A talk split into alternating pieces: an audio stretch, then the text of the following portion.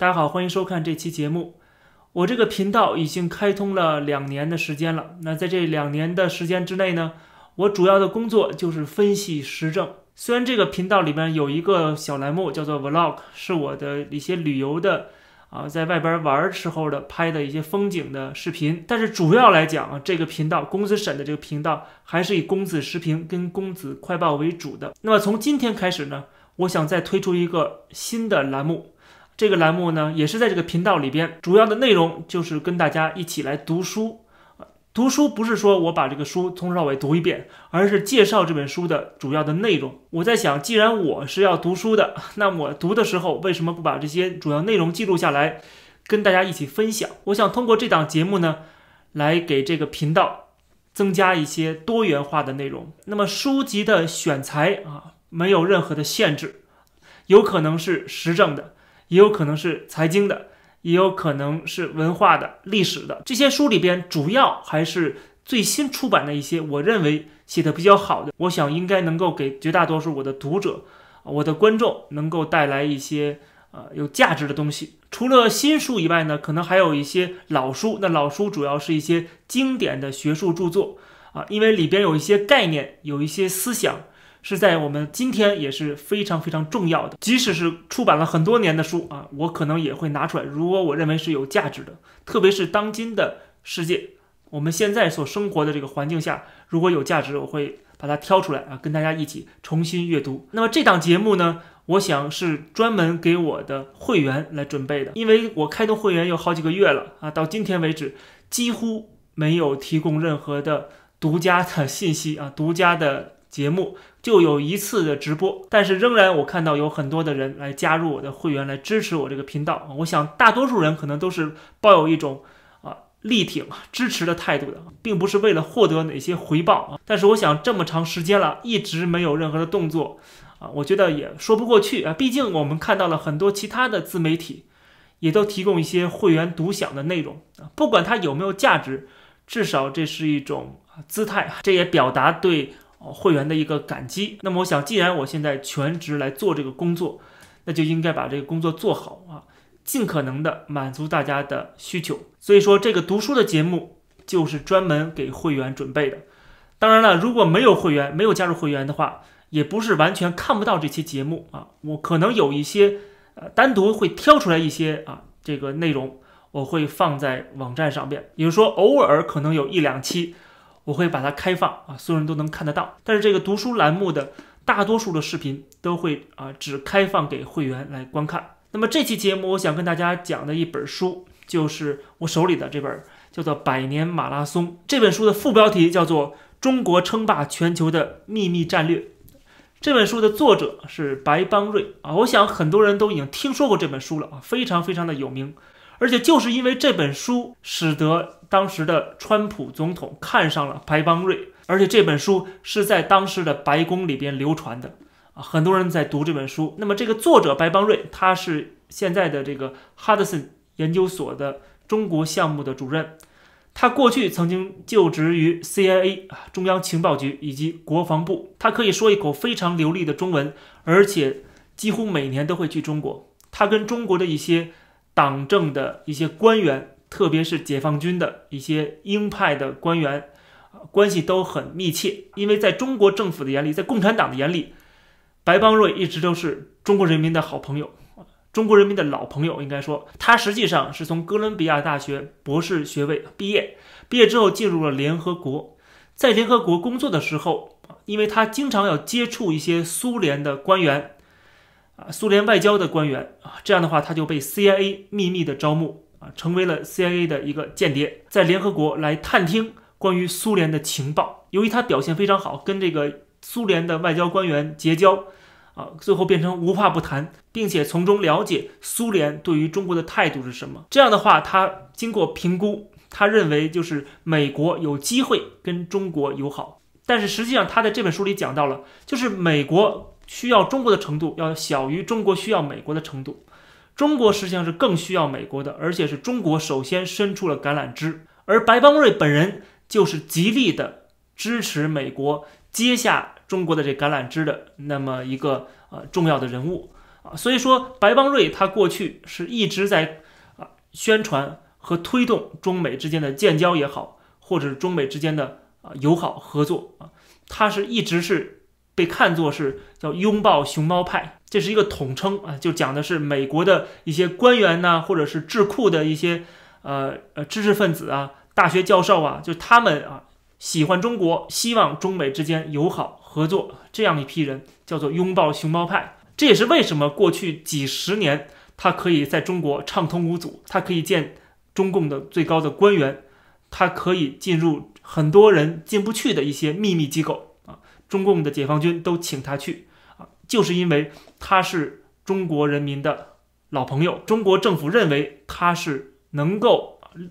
能够利用的一个对象，能够在美国说服美国的政府对华友好的这么一个人物。另外，我还没提到，就是在一九八零年里根竞选总统的时候，就看中了白邦瑞。当时，白邦瑞在一家媒体上发表了一篇文章，就是鼓吹美国应该跟中国结盟，甚至向中国提供先进武器。啊，他当时写了一篇文章，被美国的这个总统候选人里根看中了。所以，里根在竞选的时候，第一次竞选的时候，他的第一个外交政策的演讲就是由白邦瑞起草的。后来，他也担任了美国国防部的助理副部长。后来，大家都知道，中美建交进入了蜜月期，一直以来，一直到现在，一直到这个川普当选之前啊，几乎中美之间的关系都是一个朝着好的方向发展的。而这个白邦瑞呢，也是平步升云啊，一直是担任。啊，历届总统的国防政策方面的顾问，他后来也去了中央情报局的这个智库啊，叫兰德公司，很有名的一家智库，并且他也在四个美国的参议院的委员会担任要职。那么，作为一个对美国政策有非常大的影响力的这样的一个人物，同时又跟中国这么友好，跟中国的高层、跟中国的军方长期保持友好往来的这样的一个美国人。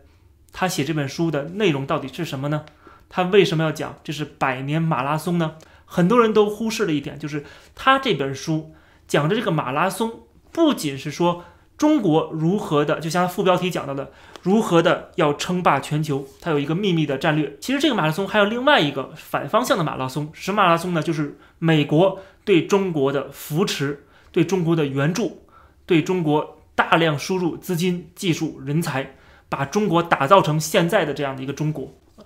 这个是一个马拉松，是美国对中国的友好的马拉松。而另外一个马拉松呢，就是中国如何的想方设法要超越美国，称霸全球的马拉松。所以就可以看得出来，双方一个是把美国当做敌人，另外一个呢是美国把中国当做盟友来对待。我们现在就进入这本书的主要的内容，他一上来就讲到了说，这个美国对中国有五大错误的预判。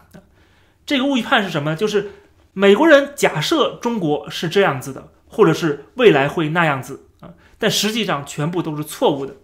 他说的是第一个，就是美中的合作、美中的交往、建交，最终会导致全面、全方位的合作。实际上并不是这样啊，我们一会儿再解释。第二就是说，中国未来会走向民主之路，这个也是一个错误的假设。第三个就是中国很脆弱，不堪一击啊。不用担心中国的威胁啊。第四个就是中国人和美国人他们的思想、他们的这个呃思考方式什么的都是一样的，实际上并不是这样。另外就是中国的鹰派是很弱势的，这个也是一个误判啊。他后来讲到了为什么后来中国的鹰派的一些人物纷纷的都升职啊？为什么中国鹰派的一些政策的建议最终都被中国共产党给采纳了？由于白邦瑞本人精通中文。而且呢，他对这个中国的一些战略思想啊，他因为他大量的读中国的解放军的一些报告、一些啊出版物，所以他了解发现中国共产党的一些策略啊，从毛泽东时代一直到以来，都是从中国古籍里边啊，中国的一些古典的著作里边获取营养的啊，所以这本书每一章它都是啊，这个标题的副副标题它都要写到是一个呃三十六计。《孙子兵法》的其中一计，而且呢，他在这里边也提到了大量的历史典故，其中他引用最多的就是战国时代的一些思想。他认为今天主导中国的战略思想呢，实际上就是战国时代思想。所以他也引用了《战国策》啊，当然也引用了很多的像《三国演义》的一些内容，比如说他讲到说这个中国的现在的这个解放军的策略，当然不光是解放军，还有中共的策略，有九大战略要素。我们看看这哪九大？一个是诱敌骄傲自满，以攻其不备啊；第二就是收买对方的一些重要的官员，以为己用。第三就是动心忍性，欲速则不达；第四就是不择手段去盗取对方的一些概念呐，或者是技术。第五个，军事力量并不是赢得战争的最主要的工具，就是说他要花很多的这个精力，不光是放在军事上面啊，它是全方面的一个总体战。第六个是不惜一切代价确保霸主的地位。第七就是观察形势的变化，这里边他提到了战国时代的合纵连横的这个纵横家。第八个就是建立一个比较标准啊，来评估对方的相对力量。第九个就是戒慎恐惧，避免遭到其他国家的围攻。那么这九大当然里边也有些重叠，但是总的来讲，这九大很多都是出出自于这个战国时代的一些思想的。那么战国时代有什么经验我们可以学到呢？啊，很重要一点就是如何的。以弱胜强，以小博大。不管是《战国策》也好，或者是《三国演义》里也好，里边有很多这方面的内容，全部都充满了各种各样的计谋，充满了尔虞我诈。战国时代就是没有任何的规则可言，就是胜者为王，败者为寇。最后胜利者他会认为，你被我骗了，那是活该啊！你被我骗了，只能说是你蠢，不能说是我坏。这就是当时的那个环境下，这就是为什么孔子特别愤怒的原因之一啊，就是他要恢复周礼，大家应该个讲道理，应该有君子风度啊，应该有一个共识啊。实际上，西方国家，就是有这样的慢慢建立就这样共识的啊。当然，我不再解释说欧洲的封建主义如何的这个发展到资本主义的，但是中国在西周时代可能还有，在春秋时代可能还残留一些。但是到了战国时代就没这么客气了，最终大家的目的都是一个，就是要称霸啊。所以说有战国七雄，那么称霸如何称霸呢？啊，这个白邦瑞也提到了几个中国历史上的典故，比如说楚王问鼎啊，比如说煮酒论英雄，比如说赤壁之战，什么意思呢？我们举个例子，比如说鼎之轻重，未可问也啊，你去问这个鼎的轻重，你是什么意思呢？难道你想称霸吗？你想替代周天子吗？呃，你有这种想法，你问这个，虽然你不把这个称霸的想法说出来，你只是问一个鼎的轻重，但是别人就知道你是想有什么野心，对吧？那么同样的，中国也是要称霸，但是他不说出来，他一直说我们不称霸，我们不挑战美国的霸权，我们不跟美国呃这个针锋相对，我们不伤害美国的利益。啊，我们只是想发展我们自己，所以说这些典故都可以用在今天中美争霸上边。白邦瑞由于过去是一直力挺中美合作的，所以说他在这本书里边啊不停的忏悔啊，这本书更像是一个回忆录，在回忆他过去这些年他所经历的，他所支持的一些政策啊，以及去反思他过去为什么会这么做，以及这么做为什么是错的。所以说这本书是写的非常诚恳的啊，而且他就是因为开始有这样的想法，他就受到了各种的阻挠啊特别是中国啊，他就去不了中国了，他的签证不给他批准，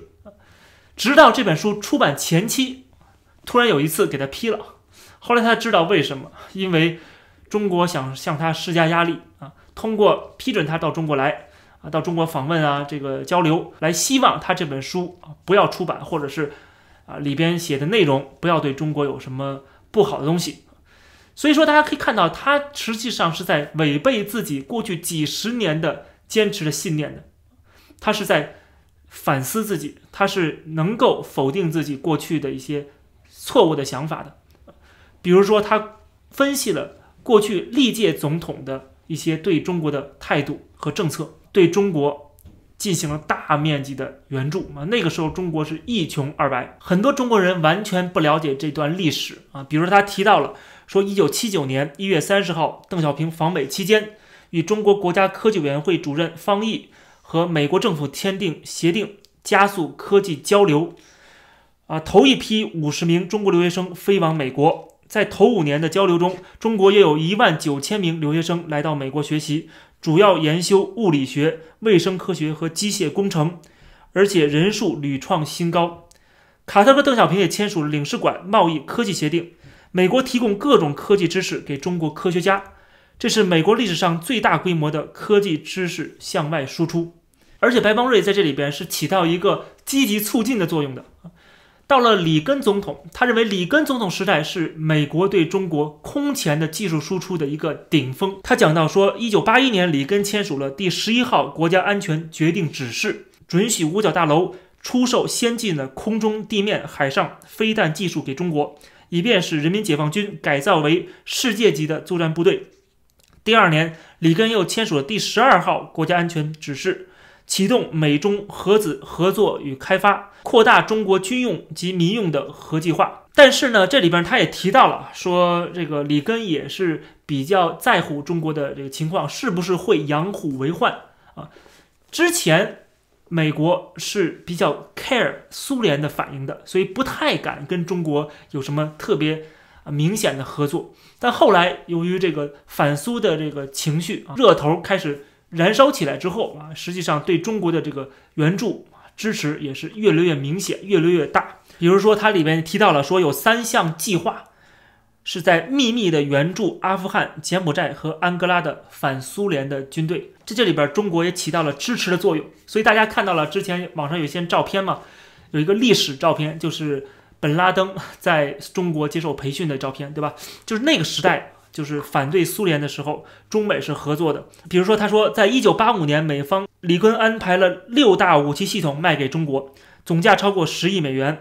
目的是强化中国的陆海空军，甚至协助中国扩张陆战队。一九八六年三月，里根政府协助中国发展八个国家研究中心，从事基因工程、智慧机器人、人工智能、自动化、生物科技、镭射。超级电脑、太空科技和载人太空飞行的高深研究。不久之后呢，中国就在一千多个项目上得到了重大的进展，全部都是依赖西方援助，并且这些都是攸关中国的马拉松战略的，就是称霸全球，替代美国。美国对中国的这种马拉松式的援助和技术输出，除了是为了对付苏联以外，它其实还有另外一方面，就是里根其实也想到了。就是他们之前的那个五大错误假设，他假设了中国是一个那样的啊，未来会成为那样的国家，实际上是错误的。其中就包括了中国会更加的自由、更加的开放、更加的民主啊。建立在这个基础之上，他们愿意帮助中国发展经济、发展科技。当然后来都证明了他们的这个假设都是错误的，但是却养肥了中国。那么这里边呢，他也讲到了有三个。中共的这个叛逃的官员和间谍啊，比如说他这个书里边他讲的是白先生、绿小姐跟李小姐啊，当然这个里边的内容，呃，其中啊最后证明了这个绿小姐是个双面间谍，后来又被美国起诉，拿了美国的两百万美元啊。那么他这里边呢，由于这本书涉及到一些机密，所以他没有讲得很清楚啊，但是也暴露出了一些内容。啊，除了刚才讲到的说美国跟中国的一些秘密合作，反对苏联的秘密合作，除此以外，还有就是啊，中共的一些叛逃的官员提供给美国的信息，而且这里边是有对有错，甚至美国啊不相信那个真的，或者是最后证明是事实的这个叛逃官员的话，却相信了一些双面间谍的说法。这里边有一个人白先生就说。说中共现在已经开始计划，就是应该是在八十年代的时候，他说中共已经开始计划把这个共产主义的意识形态已经开始要转化，因为现在已经改革开放了，没人再相信共产主义了，没人再相信马列主义了，他要把它转变成什么呢？就是一个民族主义的意识形态。这个民族主义当然就是排外的，很有可能就是反美的啊。特别是在九十年代的时候，我们都知道后来有一个这个轰炸南联盟大使馆，到那个时候美国都没有反应过来。这也是美国的一个误判，仍然觉得中国啊不会走向那一步，不会真正的反美。他们认为中国还是会继续的开放，继续的自由化，中国的改革派还是占优的啊。他们一直是这么认为，他们认为这些反美的鹰派是不得势的，这又是一个误判。六四的时候，美国又是误判，觉得啊，还是应该相信改革。虽然中共现在开枪了，虽然中共啊抓捕这些人、清算这些人，他们认为这只是中共的一种过激的反应。实际上，中国还是朝着更加自由、民主、开放的一个方向发展的。这也是老布什时代的一个误判。所以，我们看从卡特、里根、老布什，然后又到了克林顿。克林顿时代是什么情况呢？啊，它叫做克林顿大逆转。就是克林顿上台之前是非常强硬的，上台之之后一段时间也是非常强硬对中国的，但是后面呢完全逆转甚至最后让中国进入了世界贸易组织。实际上这是因为按照白邦瑞的说法，是美国的华盛顿被完全收买了，被中国的经济利益啊这个通过经济利益来麻痹敌人的一个手法啊，最后就让这些美国的华尔街也好，或者这些跨国企业也好。推动了中美之间的进一步的交流跟啊融合。当然，它里边也讲到了中国的改革开放是如何改革开放的啊。当然，这个内容涉及的不多，但是它提到了一个很重要的一个组织，就是世界银行。世界银行等于是在不停的帮助中国进行经济的改革，帮助中国逐渐的强大起来。世界银行在中国改革开放的初期是起到了至关重要的作用，而且它提供了大量的贷款。而且呢，是出版了各种各样的秘密报告啊，告诉中国的领导人如何的摸着石头过河啊。实际上，这个摸着石头过河并不是完全是真的啊。实际上，这里边他是有自己的策略的，是有想法的。他的想法就是韬光养晦，发展市场经济，通过跟美国的融合，通过麻痹对方啊，麻痹敌人，让敌人给自己输入大量的资金技术啊，帮助自己壮大。最终的目的当然就是要替代美国，要称霸，这是白邦瑞所认为的中国的策略。当然，这里边我呢要打一个问号，就是实际上我认为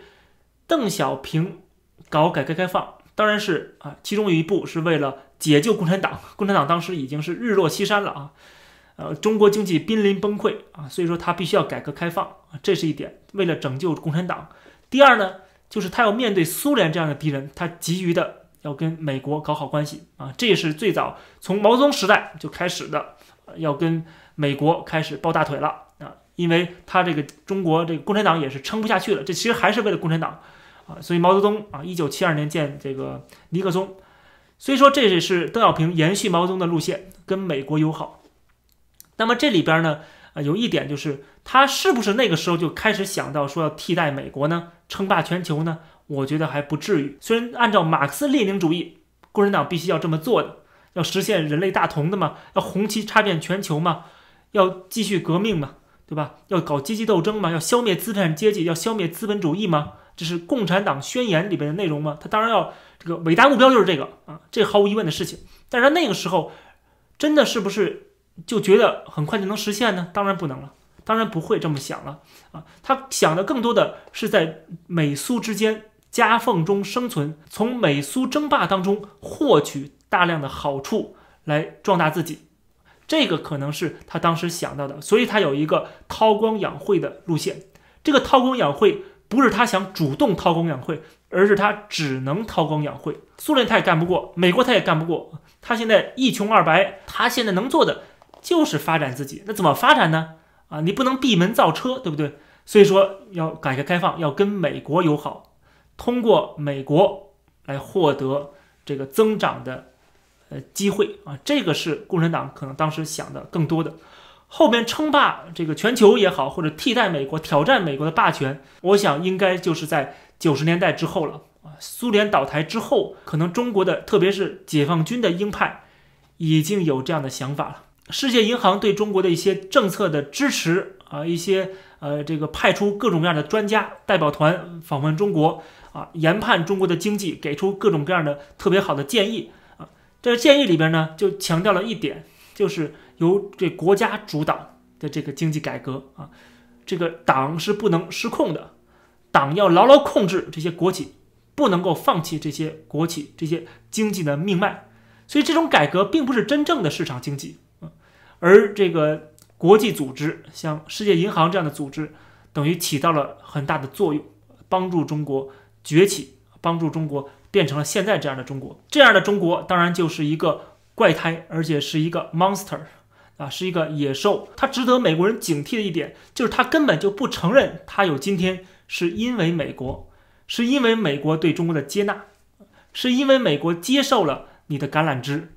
是因为你不停的来利用这个国际规则和美国人的慷慨和友好，你利用了别人的善意。你一方面把自己伪装成一个要自由民主改革的，往这个方向发展的啊，改革开放方向发展的这样的一个国家，给人感觉气象一新啊，给人感觉非常开放，对吧？但实际上呢，你是紧握拳头的，等于你把这些西方国家给欺骗了，特别是把美国给欺骗了。你伪装成一个好学生的样子，实际上你内心深处呢是要干掉老师的。而且现在也确实是这么做的比如说他讲到了，就是在这个中国的九十年代以后，开始进行了这个民主主义的教育，开始大量的书籍、教科书对美国的、对中国的友好啊，过去这么多年的友好，甚至在民国时代的友好，只字不提，一直在讲美国多么坏，美国亡我之心不死。白邦瑞曾经就专门的就这个问题当面质问。社科院的这个美国研究所的这些人说：“你们明明知道这里边讲的哪些哪些内容根本就不是事实啊！美国人根本就没有这么想过，也没有这么做过啊！为什么你们这个教科书上会这么写？全场没有任何人能够讲出来，他们只能说什么呢？就是我们也没有办法，让我们怎么写，我们就只能怎么写。实际上，这些人很多是知美派的啊，他们在美国留过学啊，或者是很了解美国的啊，特别是这个。”社科院的这些人，但是怎么样呢？他们也没有办法，这是党要这么进行洗脑宣传，他们也只能昧着良心去编写这样的教科书。另外还有就是网络封锁啊，讲到了网络封锁，然后就是这个孔子学院啊，甚至把这种封锁思想的这个控制延伸到全世界。另外，白方瑞也认为啊，这个美国必须要摒弃之前的那个错误的假设，要看清楚今天的中国到底是什么样的中国，为什么会有今天。中国的这个策略到底是什么？为什么美国被耍得团团转？他说，未来中国会继续的反对所有的民主化、自由化，因为自由民主会动摇这个共产党的执政的正当性。还有就是要继续的会封锁网络啊，抓捕异议人士，进行网络审查，进行这个新闻审查啊，而且甚至要把这个审查延伸到海外去啊，外国企业都要进行自我审查。否则的话，就受到中国的惩罚。另外呢，就是在国际贸易上边啊，他会继续的使诈，比如说他继续的要偷窃技术，继续的要盗取知识产权，啊，会继续的补贴国企。另外呢，中国也会继续的输出这个环境的污染，有毒的食品呐，大气的污染呢，假冒伪劣产品呢，啊，比如说他提到了中国的这个癌症村。另外呢，就是这个他会继续的分化美国的盟友，拉拢美国的盟友啊。然后操纵像国际贸易组织啊、国世界卫生组织这些国际机构。另外一项就是他不会跟美国一样啊，去全面的在很多方面进行合作，比如打击恐怖主义，或者是防止核扩散呢？因为核扩散对美国来说是最重要的，对不对？美国最怕的就是核扩散、打核战争，因为美国是最有钱的啊，美国人是最富裕的，美国人的现在生活是最好的，他当然害怕这世界末日啊。光脚的不才不怕穿鞋的，特别是那些啊人之将死的啊，他们反正呃这个他们要死了，他们就会拉着全世界人给他们陪葬。最近不是网上还有一个人就这么讲嘛，说如果中美大战的话，中国就把所有核武器打到自己的国土上啊，造成全世界的核扩散啊，这个核污染，最后让大家同归于尽。这个最近在网上吵得很凶嘛，就是这个人讲出这样的反人类的言论。虽然这是他个人的看法，但是实际上这暴露出一个心态啊，这种心态就是光脚的不怕穿鞋的。我跟你美国挑战，你想置我共产党于死地，那我不仅要拉着十四亿人一起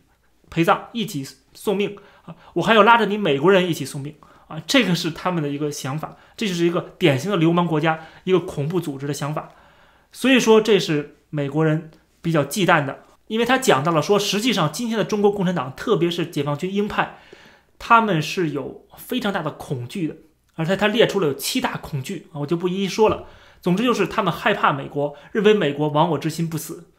认为美国本身就有一个马拉松计划，要消灭中国这么一个计划。实际上，美国不仅是没有消灭中国的计划，反而是一直是有这个帮助中国的计划。比如说最近停掉的那个福布莱特的这个学者交流计划，对吧？那是也是全世界最大规模的一个技术的输出啊，一个先进国对一个落后国的技术输出啊，现在已经被川普停掉了啊，川普已经知道了不能再继续的养虎为患了。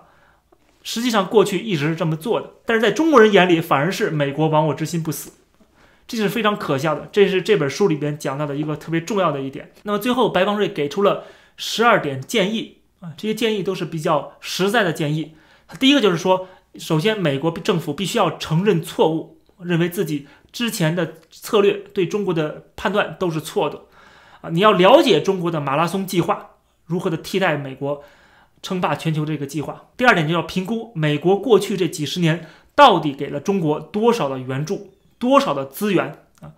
是如何帮助中国成为现在的中国的？美国根本就没有这方面的统计啊，给了中国多少援助，多少钱，输出了多少人才、技术和资金啊，都没有任何的计划，没有任何的这个统计。另外呢，就是啊，要评估双方的竞争力啊，在哪些方面有竞争力。然后要发展一套自己的竞争策略。美国对中国完全是没有任何的策略的，没有任何的全面的、长远的策略的，都是走一步看一步，而且都是延续过去之前的啊，跟中国友好、跟中国交往啊，期盼着这个交往能够导致双方的全面合作和中国的全面的这个自由民主和开放。最后发现这个梦想破灭，所以说他必须要有一个。对中国的一个全面的策略出现。另外，第五点呢，就是要团结内部的阵营啊，要有一致对外。其实现在已经开始逐渐的形成了。比如说，针对中国的五 G，华为，实际上很多国家现在基本上都已经结成联盟了。华为在这个西方世界发达国家想进入这些国家几乎是没有可能了。另外，第六点呢，就是建立一个反制的联盟啊，这个可能跟第五点有点重复。重叠，然后另外第七就是保护中国的异议人士啊，反对中国共产党的那些人，美国要给予适当的帮助。第八呢，就是抵抗反美的行为，就是中国做出这些行为，美国必须要严厉的谴责和进行反制，不能够继续的，觉得说啊，这个还是容忍一下啊，因为你刚刚进入这个全球化，刚刚接受资本主义几十年，你还不太了解这个国际规则，所以说你可以慢慢学啊。这是美国过去一直以来是这种看法的啊，所以说对中国的一些行为，包括盗取知识产权，都是睁一只眼闭一只眼的。我不知道还剩哪家美国的到中国的这个做生意的企业没有被山寨过，几乎全部被山寨，连肯德基、麦当劳都被山寨。但是美国一直是保持一种比较宽容的态度的，但是今天必须要进行反制。如果你进行了黑客的攻击，对吧？那就必须要进行反制，进行制裁。必须要输出一个信号，就告诉你，你不能继续再这么做了，你不能继续再啊把我们的善意当做我们的软弱，这个是不可以的。美国必须要硬起来。另外，第九就是这个要惩罚环境的污染，这环境污染是对全世界的这个影响。第十呢，就是要揭发共产党的贪腐的问题，还有就是他们的呃这个言论的审查、新闻的审查，比如说网络的封锁。要把他们这个揭露出来，让中国的人意识到这一点，啊，意识到这个中共实际上是最害怕新闻自由的。第十一点呢，就是要支持党内的改革派。第十二点就是要观察这个中共的鹰派跟改革派之间的角力到底是一个什么样的程度啊。实际上，最后两点我可以多说一句，就是已经不用再想了，鹰派已经完全获胜了。他这本书最后的结尾还是给了一点点保留的。但是我们都知道啊，这是他写作需要做的事情，啊，不能够太激进。但是我们都知道，事实摆在眼前了。他这本书出版的时候，最早的是是二零一五年第一版，所以说距今也还是好多年了。那么今天已经看得很清楚了，中国在习近平带领下要一意孤行，已经不会再韬光养晦了。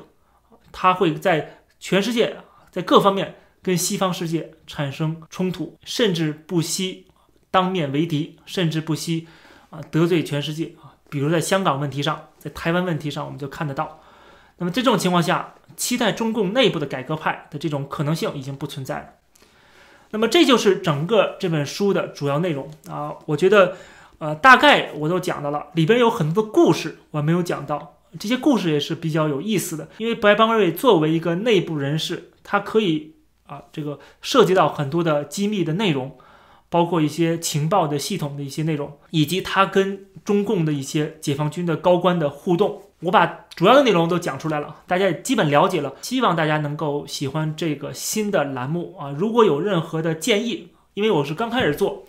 我也不知道应该如何介绍一本书啊，我只是把我看到的一些重点内容挑出来跟大家讲一下啊。我准备了一个大纲在电脑里边，可能我会看这个提纲啊，跟大家讲一下这个里边的内容，我不可能。一页一页翻，对吧？如果大家有些建议啊，可以给我下面留言。那么这一期呢，就是完全开放给所有的观众来看。未来呢，我会在这档栏目里面介绍更多的非常好的书籍，跟大家一起分享。那么大多数的视频将会给我的会员来观看，会员包括 YouTube 的会员以及那个另外一个平台 Patreon 的会员。如果你加入了 YouTube 或者是 Patreon 啊，任何一个平台的会员，你都可以看到这档节目。那么今天就跟大家先聊到这儿，谢谢大家，我们下期再见。